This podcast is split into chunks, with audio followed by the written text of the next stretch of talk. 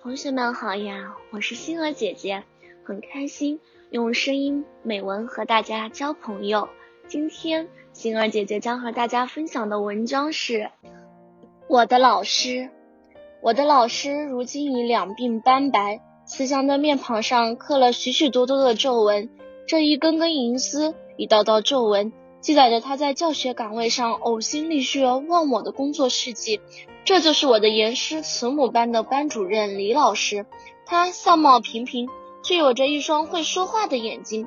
如果我们做错了事，他就会用严厉的目光注视着我们，好像在说：“请注意，不要做小动作。”我们做对了，老师会用他那慈母般的目光鼓励着我们，好像在说：“不要骄傲，力求上进。”李老师对我们不仅有慈母般的爱，而且对我们也有严格的要求。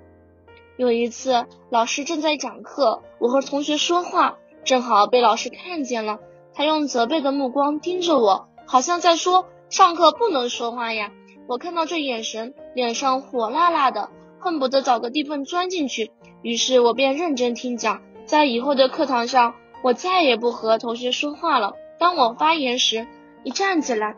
怀里就像揣了个小兔子，砰砰直跳，忐忑不安，说话支支吾吾。这时，老师就用鼓励的目光看着我，好像在说：“勇敢些，你会答对的。”当我看到老师那鼓励的目光，我信心倍增，一口气把问题全答对了。此刻，我看到老师眼里流露出欣慰的笑语。老师李老师讲课时常常绘声绘色。只见他一会儿沉思，一会儿兴奋，引导同学们进入角色。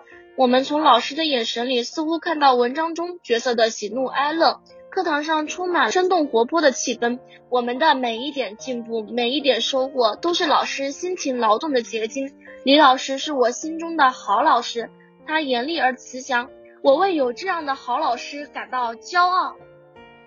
今天的分享到这里就结束了。也期待小朋友们给星儿姐姐留言，或者投稿自己的美文与我分享，让更多人倾听儿时的心声。我们下次再见。